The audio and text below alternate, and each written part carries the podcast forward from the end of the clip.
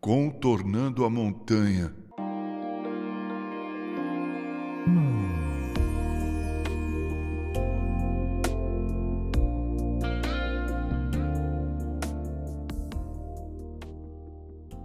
Devemos seguir adiante, não resta dúvida. Não podemos parar. Mas, de repente, nos deparamos com um grande obstáculo, uma alta, alta montanha.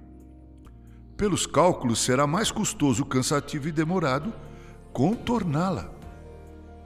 Apesar dos riscos, ganharemos tempo se a escalarmos. Diante desse dilema, temos duas pessoas. Uma que é a favor da escalada da montanha e outra que prefere contorná-la. Aplico isso à vida cristã.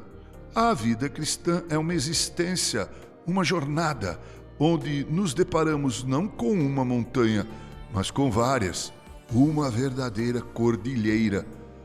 Nós, os cristãos, temos que amar, mesmo sendo odiados e perseguidos.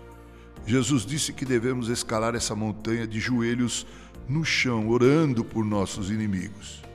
Difícil, não? Mas saiba que ainda é o melhor caminho. Aliás, se você for por outro caminho, você vai se perder.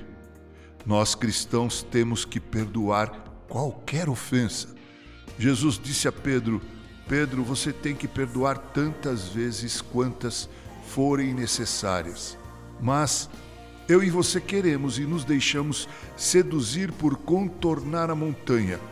Vamos por outro caminho, o das desculpas do tipo: não sinto que devo perdoar ou se ele não se arrepender, eu não perdoo. Bem, esse caminho também não é o melhor.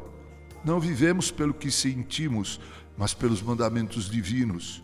Se você esperar que o outro se arrependa para perdoar, você está impondo uma condição para o perdão. Esses caminhos são cheios de enfermidades, dor e tristeza. Nós cristãos nem nos damos conta do quão importante é escalar a montanha da gratidão. A gratidão é uma legítima compreensão de que fomos abençoados por Deus através de mãos humanas. Paulo escreveu que em tudo devemos dar graças. Essa é a vontade de Deus em Cristo. Caminhemos em nossa jornada em direção à Canaã celestial. Se for preciso escalar a montanha, façamos isso. Certamente, lá de cima da montanha, tudo que pudermos divisar trará alegria para os nossos corações. Com carinho, Reverendo Mauro Sérgio Aiello.